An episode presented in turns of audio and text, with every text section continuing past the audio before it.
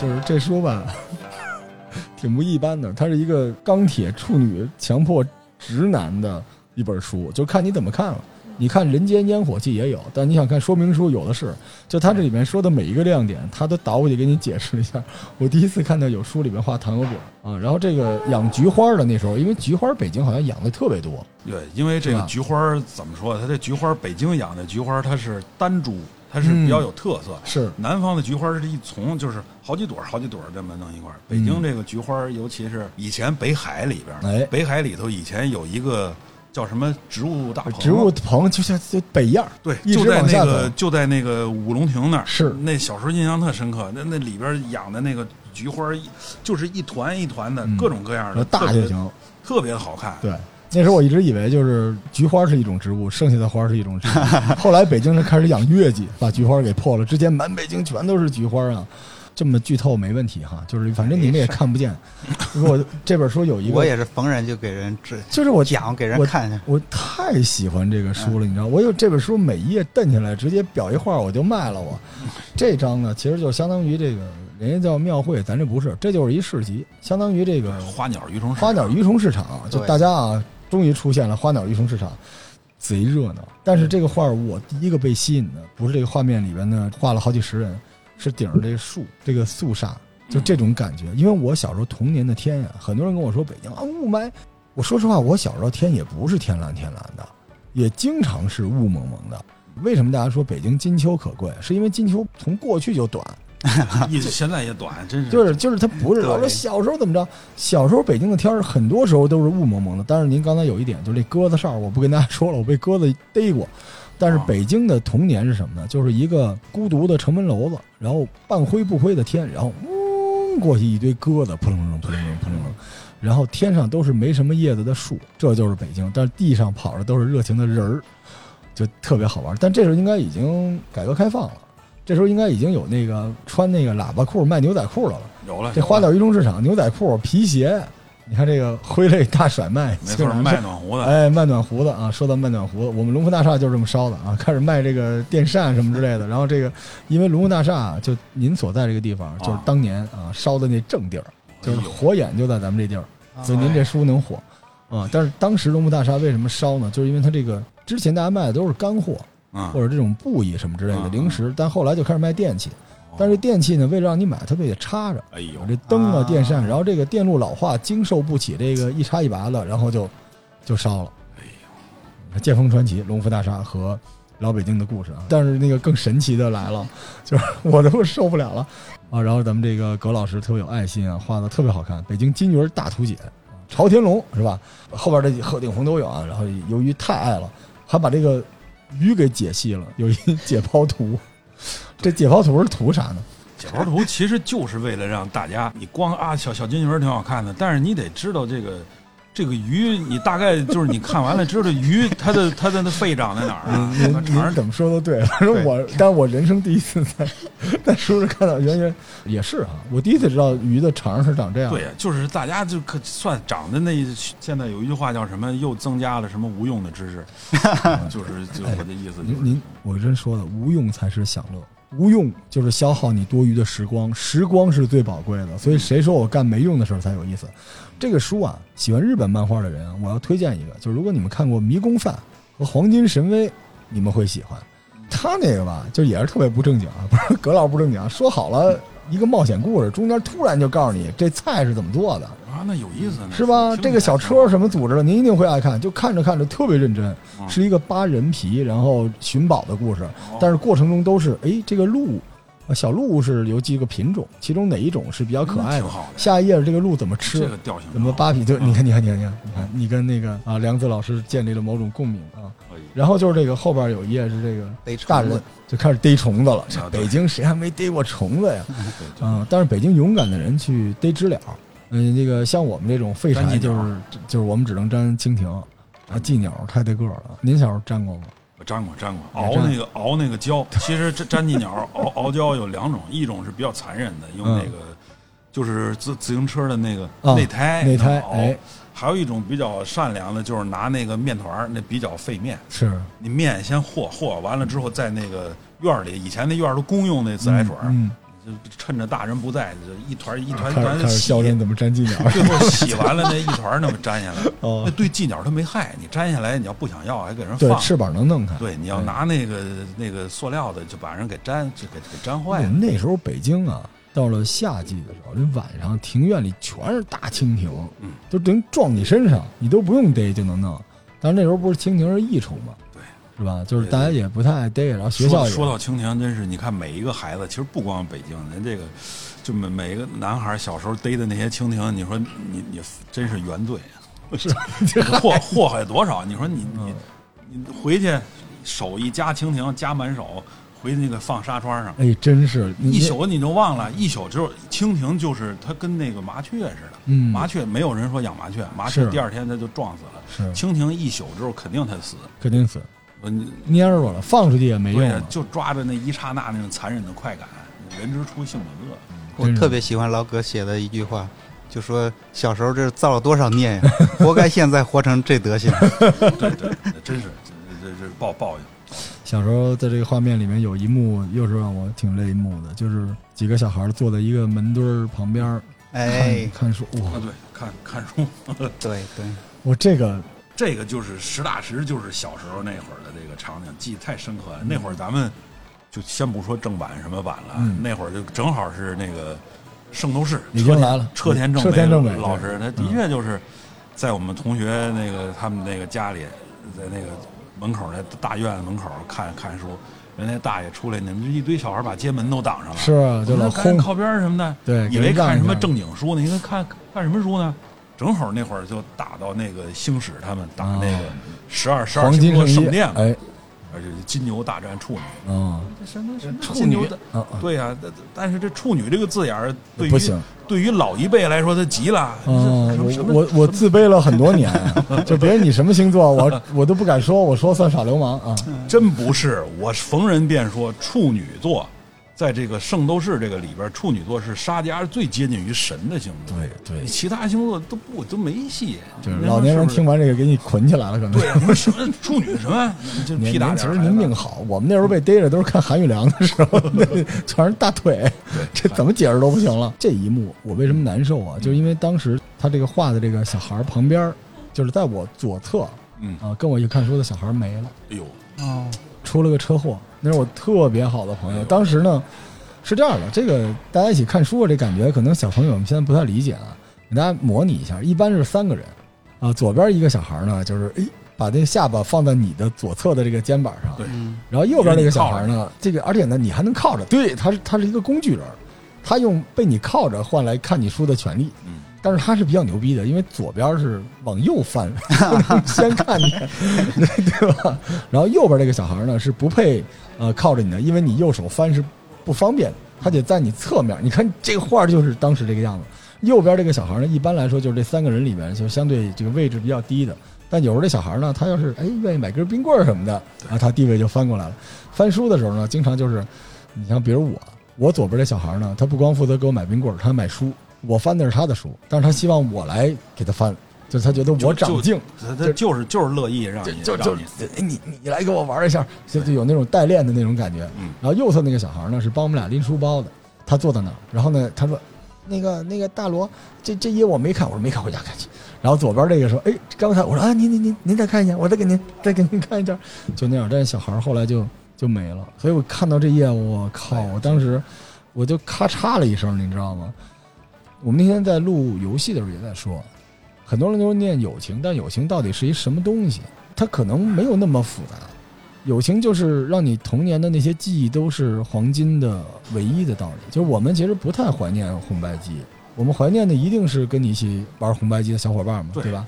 就这个书里有，哎呀，这个书里有大量的这种东西啊。说完了就到红白机了，专门有红白机对，又回到红白机这儿。终于到红白机了。红白机小时候最爱玩的游戏，我看您这推荐，咱们都差不多吧？这不是那会儿也没什么，那其实您起点可挺高的，我上上下下左右左右别没弄那超级玛丽，是吗超级玛丽比较低能是吧？对，我就觉得那会儿其实就这俩游戏，真的是，你说那会儿大家都没有买不着日本原版卡嘛，全是黄卡，黄卡全是深圳那边组装。对八合一啊，但是其实他干了一件什么事儿呢？那会儿人家南方这些老板们就卡上，人家就把那个那些经典的东西，就给你弄成个双合一啊、两合一、五合一、十合一这种，这就是得以流传。日本人都没这么想过，这真是咱们伟大的这个智慧。对。同时呢，当时同龄的那些孩子又又玩到了非常经典的东西。现在多少做游戏的都是这一波的孩子吧？大家谁还没经历过任天堂啊？这波人的成长路线再大一点，有电脑了，他们就会遇到另外一个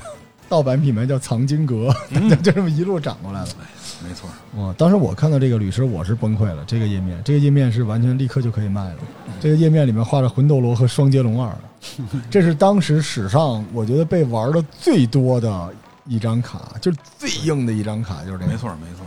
上上下下左右左右 BA，双截龙也能调，您知道吗？哎呀，对，您说的这 BA 这一点，这个这个我这个的确呀，它就是一个 BA。对呀，但是我这个呢，这个为什么画俩 BA 呢？这个。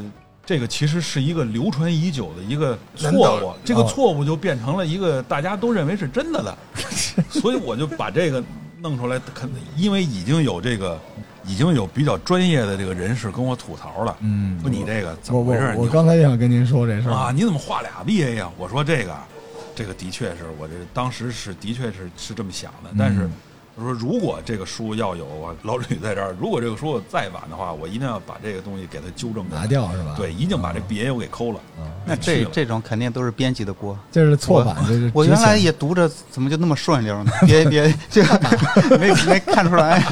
跟大家说啊，这个收听我们节目的人啊，现在我给你们留一个问题啊：魂斗罗二的三十条命是怎么调的？啊，来吧，看看大家能不能。我跟你说，我们的听众一多半都知道。”那太好了，这个书实在是太狠了。我们刚才已经经历了这个我们说的游戏啊、零食啊、小时候的一些作息啊等等之类的，然后就是心情越来越多啊，就来到这个贼标类的这个二等座。嗯，就二等座这个这个画面呢，呃，这其实这就是因为这就是小时候的印象深刻，因为我那个父亲也是我上小学的时候就就就去去世了，所以就是以前是像我奶奶家在后海这儿。完了，那个我我父亲和我妈呢，在那个国子监那儿住。哦，就是在以前是特别小的时候，他就骑着车嘛。就是其实这里头刻画就是一年一年四季嘛，你就坐在这个父亲的那个前面，对，就就坐前面。尤其是这个雨天下雨了，给你裹在这个雨衣里头。以前那种老的雨衣，不知道有没有印象？哎呦，军军队的那种特别结实、特厚，小孩你闷在里头，但是你没辙，像这。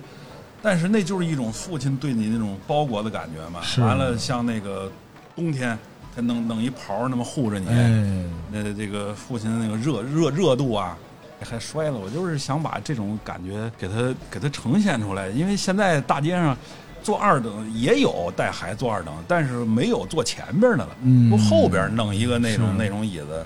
或者什么也是这个，这算是也有点私私心吧，算是这个一个作品里也算是致敬一下自己这个这个这个，但是也不是私心，就是普遍的让他大家常回家看看看看看看那律师好像就特别喜欢这一页，我个人最喜欢的一页，嗯，具体说右下角那一个画面是我最最喜欢的，嗯。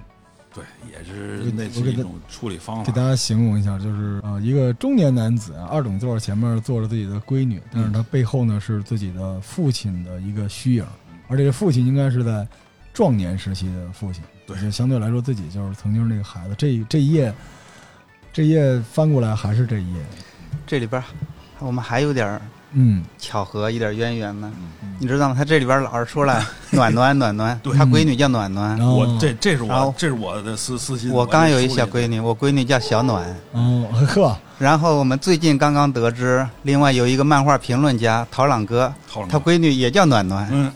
所以我一看到它里边，哇，可能是因为世界太冷了，都这么喜欢这种小棉袄，小棉袄。但刚才刚才这个页面。我我也是勾起很多痛苦的回忆。再说一下我爸啊，爸爸对不起啊，就我爸是一个钢铁硬核军人，就是我从来没坐到过前面。他的逻辑是，小伙子不能坐前面，就是小女孩坐前面，小伙子就得坐劈着腿坐。然后呢，我爸有一点，他大长腿，一米八几。我爸原来是仪仗队的，还是队长，就是你知道我这个替我爸带一下货啊，就是那个有一张特别著名的周总理带着尼克松访华，在机场检阅三军仪仗队，啊，中间那个大手套就是喊敬礼那人就是我爸，哎呦，就特别厉害。我爸后来是一个大领导了，但是当时我爸呢，因为腿长，所以嗯有一种特别帅的上车的方式，就是骗腿儿。抡过去，所以呢，我就有好几次，我先坐到车上之后吧，就后果特别惨，就我爸的膝盖是就是双截龙那种，抡着我那个后背到脑门就直接那你爸真真硬核，麦苗迈过来，不，这还不是硬核。一般都是都是大人坐上去，让孩子弄上来啊。我我爸特忙，说先先上去。我说我让让你先上啊，然后我就特高兴。然后每次上去之后，那个我妈在旁边看着我爸，我爸看着我，我就赶紧低下头，然后让我爸麦苗从我身上迈过去。但最牛逼的，我爸就是下车，因为我爸骑车特别快，你知道猛男，你知道嘿嘿嘿那种骑，就下车的时候二二八二八猛啊，对猛刚，然后下车的时候也特帅，骗腿儿。但是此刻我经常是没有任何反应的，所以我数次被我爸直接就是就是那种，嘿，就是直接 o l i school 就直接从 俩人一后头块儿下车了，对，直接一大招旋风腿下来。我就是好几次就是直接快进我们家门那会儿，妈妈就直接就 就给踢下去了。然后那个我爸有各种特长，比如说就是问我做好了没有，一般就是小孩儿往车上爬嘛，后来就是做好了，就是做好了，我说好了，爸爸骑，对吧？我爸不是，我爸是做好就已经骑起来了，我还没说好的时候，我的脚已经卷到后边的那哎。个那个车轮子去了，然后就咯噔咯噔咯噔咯噔，就是我从小就是浑身是伤，没我爸就是这么，那好喜欢我爸呀，就是你爸这是对你的锻炼，从小让你这种锻炼外界呀，皮实。对呀，对，男男孩儿马保国啊，就是没练出来，形意练不出来。但是就是我无数次，然后你看我爸，比如说有一次我上幼儿园，记得特别清楚，那天雷暴，哦，北京那个狂风大作，然后黄沙漫天，然后人家说说那个大罗，你爸爸接你吗？我说我爸来接我，就特别高兴，然后我爸就来了嘛，然后顶风冒雪，一个高大的身影，穿着你说，因为我们部队的。就是那个那个雨衣之沉，那雨衣得有七八公斤，特对吧？特结实。那雨衣我跟你说扔地上，瑞希不一定收得起来，就是一片大厚布在那雨衣，然后我爸骑着就来了，在黑夜中你知道吗？我贼牛逼，骑到这儿，然后跟老师就交流了，我交流一番之后，我就目送着我爸就消失在雨夜里，又回去了，就忘了接我了，跟老师聊完就走了，然后我就在那儿，啊、我从小都是这么长大，所以我看到这一幕，我就希望我爸永远健康啊，爸爸现在身体还挺好的。哎，然后后边呢，这个漫画呃，顺着我们这个亲情路线，就是其实这是一陷阱。就你开始看还是什么解剖金鱼啊，解剖什么，然后往后亲情就开始出来了。中间还有一段玩具的解析，我刚才也跟这个葛老师吐槽了，就这铁皮玩具小熊拍照，嗯，这个太贵了。你那时候买了，我没有，你也是看别人的是吗？这太贵了，我是在别人同学家，我老我老我老以此去他们家玩。是吧？他真的能照相，可是一下，但是他长得特别关于玩玩具这个，他这个当时大家的这个生活水平都差不多。他嗯当时这个可能八几年，父母双方加起来也就几十块钱，嗯一般加双职工三四十块钱。像有的这个玩具，像后边那宇宙电视车什么的，嗯据说可能七八块钱或者十几块钱。嗯，那会儿就是去百货大楼或者去那个就是王府井有一个什么妇女儿童，妇女儿童用是吧？是吧？是吧？是吧？那个真是你的家长都不不可能不不爱带你去，你带你去这里头都充斥着各种孩子的对我我就在那儿，我跟我爸说：“爸爸，我不要变形金刚。肯定给你肯定是给你拖出来，变形金刚更贵”。我小的时候就是这样的，我就站变形金刚门口，我说：“爸爸，我不要。”然后妈妈我不要。然后那个我爸说：“你不要，你叫个屁啊！”我说：“啊，我知道我们家穷，我买不起这个，我是不配拥有这个的。我年年考双百，然后我马上保送了，但是我童年我就是不配有这个。”后来我爸气的气的就给你买旋风了一个腿就一怒之下买了最便宜那个变形金刚。我还以为给你买了套大力神呢。没没没，大力神是我我都快当爹了，我才有钱买啊、但是这个除了刚才的变形金刚出现了这个，就有一个非常诡异的画面，这画面不禁看挺挺灵异的啊。当然你去找吧，我说不出来它灵异在哪儿。就是它有一张图片，其实特别像咱们那时候那个院子，就因为那时候老北京是有院子，院子不是自己的院子，杂院儿，然后杂院里面大家可以有序的堆放自己的这个乱七乱乱七乱七八糟。参考现在大家的公共办公桌啊，我们这个公共办公桌的公共区域都堆满了从来不用的破烂玩意儿，是吧？你们这些姑娘们哈、什么文件夹啊、杯子啊、什么充电宝也不用，他这个在一大堆乱七八糟的玩具中间放了一个不倒翁，这不倒翁真是贵了。现在这不倒翁，您说是一千五是吧？对，就是品相不我我在网上闲鱼看，至少都三千块钱了。那而且那个娃娃那个脸吧，长得是，哎呀，你看上去有点瘆得慌。但是这个东西真的是我们童年好像人人都有，如果你手里有，千万别买，这挺值钱的。还是性价比挺高的。对，那脸能扭下来，我家长还是可以消，对，脸脸脸可以可以可以可以可以掰下来。是吧？除了这种各种各样的玩具之后，就是我刚才又给葛老师磕了一个，就我们说到这个书，对吧？小时候最早这个《故事大王》，哎，《故事大王》杂志，后来还有一个叫《学语玩》，嗯学语玩》里边我们就看到他那个轰隆隆山神了。我印象最深的就是这个轰隆隆山神红，山神，一定有人会在评论区跟我们互动这件事情。呃，非常非常经典。我这是我也特别欣赏这个，因为小时候我那个，这是我那个三姑，每次到我奶奶家，每次带一本这个，嗯哎呀，这这个看半天。但是它这个故事线并没有展开。我跟大家说，这是一什么东西？就是在一个杂志封面，每一期封面里边就拼了一个现在看起来贼朋克的一个科幻形象，但是它的关于这个形象的说明在下面，只言片语，它特别像那个卡牌游戏，就你也不知道这个故事大背景是什么，你只能一步一步的揭开它。但是它里边有正反方向，我记得里边有一个特别厉害的一个什么，但是它里边解释说被人弄死了，然后我当时特别难过，就是这个太超前了，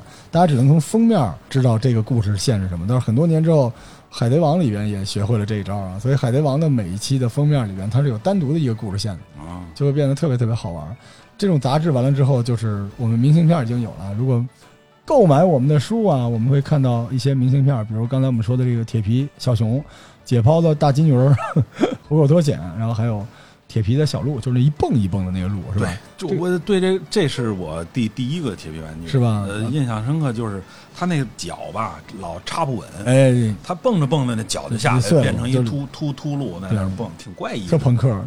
对对，可以和那个弹跳青蛙一起浮食啊。然后最后这一页就是全都是小的时候的这个，呃，各种咱们小时候看那些和小画书。啊，对，都是小画儿嗯小这小话画书说不行，这个小说我要展开讲。来来来来，律师，你对哪个印象比较深刻？东郭先生和狼东郭，先生和狼，东郭先生和，狼，对，猪八戒撒谎，哇，森林大帝，森林大帝，哎呦，森林大帝，硬核硬核。小青虾找朋友，架桥，架桥太厉害，架架桥有一绘本，就是以前的那个老一代上岛上是那个个上岛那个摘桃子的那个是那个吗？对对对，这有有一个胖出来，我们大家不理你。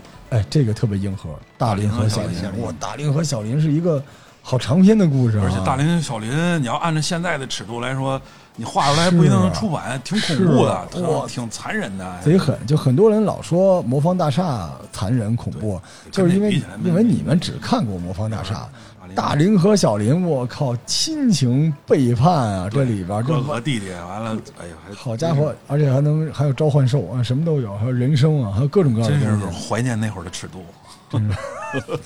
这段不给你剪，这边啊，这孙悟空遨游太空，这我有科学，是是那玩意儿吧？对对，拿一钥匙，恐龙特级科彩号，我天哪！啊，这个呃画这个也是因为怎么说呢？就是觉得以前的那些个字体啊，嗯它真是，首先它这个字体就代表一本书的内容，太硬核了，它这个气质就特到位。都什么站立体什么之类的啊。对对，而且就是根据这个书纯设计、纯画的嘛。咱们这书的封面字体，当时就是挑了又挑，挑了又挑，美术设计跟葛老师之间这总是达不成一致，最后还是他手写了好多种，我们从中挑出一个来。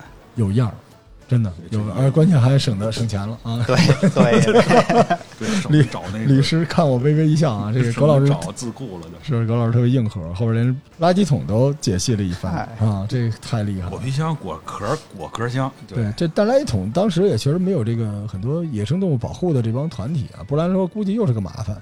像这个小猴子什么之类的都抱一筐，然后熊猫啊、青蛙都张着嘴啊，对狮子什么的，就是垃圾都往嘴里边扔。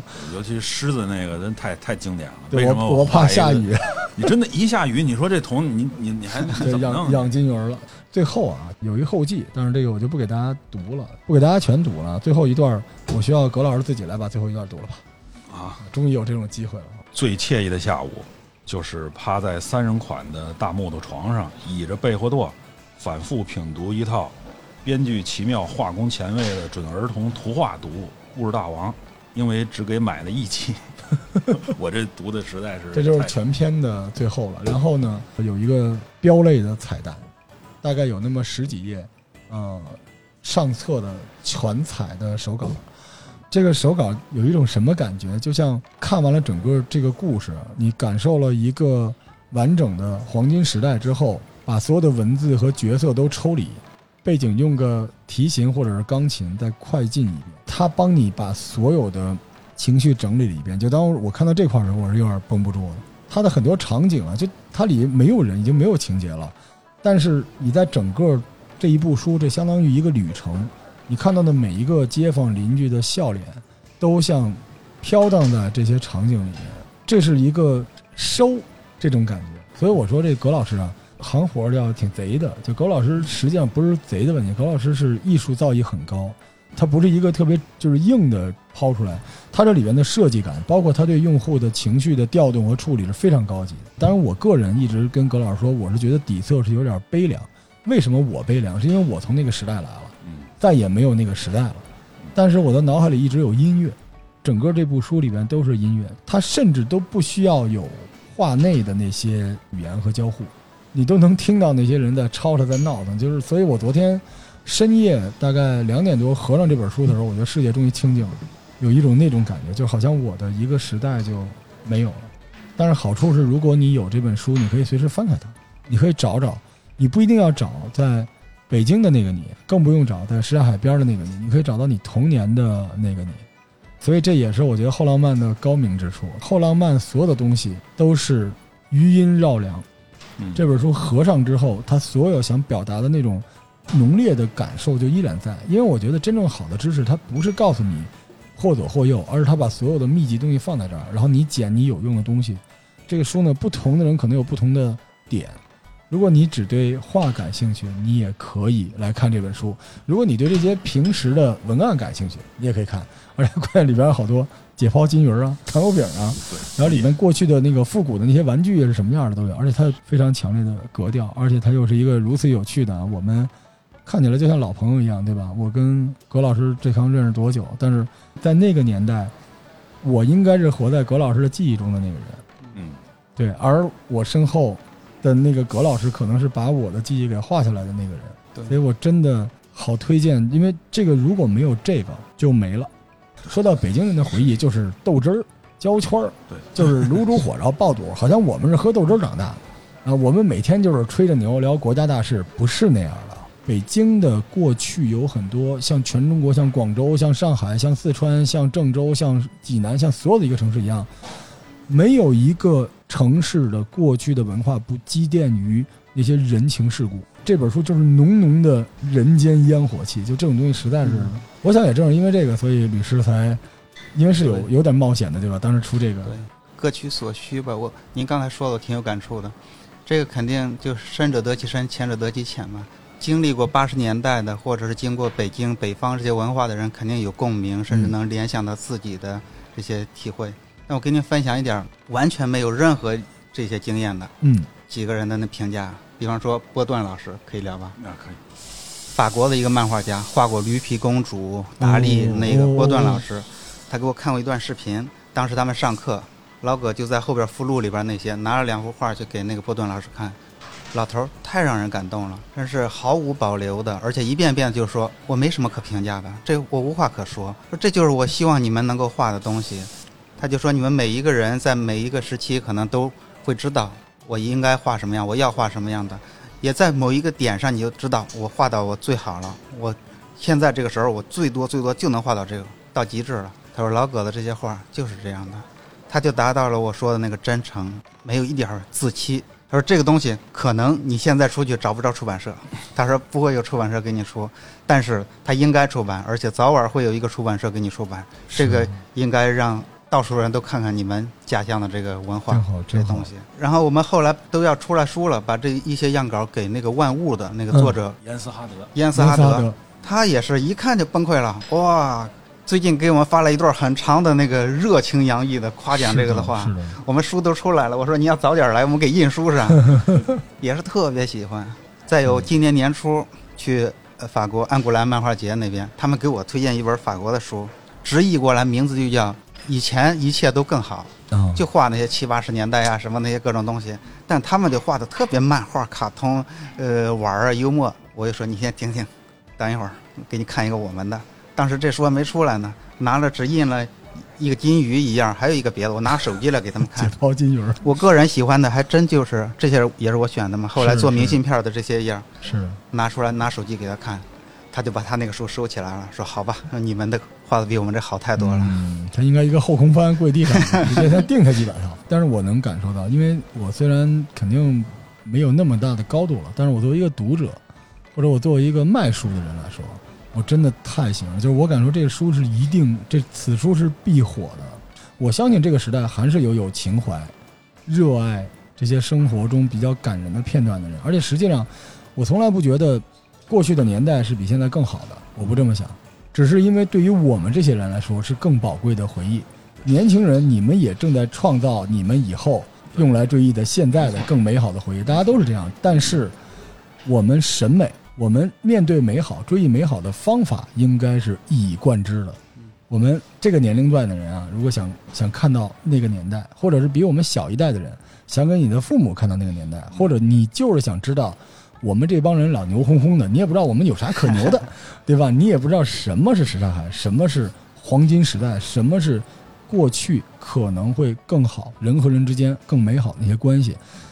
再不济，你想看看久违的那些笑容，漫步八十年代老北京十一，欢迎购买这本书。而且呢，我们这个节目推出这样的，不用找我们买，在全网买都是对后浪和葛老师的支持，但是找我们买，我也不知道有什么好处，有好处吗？葛老师会给签个字什么的。给回头给给回头我们让葛老师给我们为什么不给呢？一一定 给我们签几个，因为我我跟你说这个我对葛老师抱以最大的敬意，我也是对后浪漫的律师抱以最大的敬意。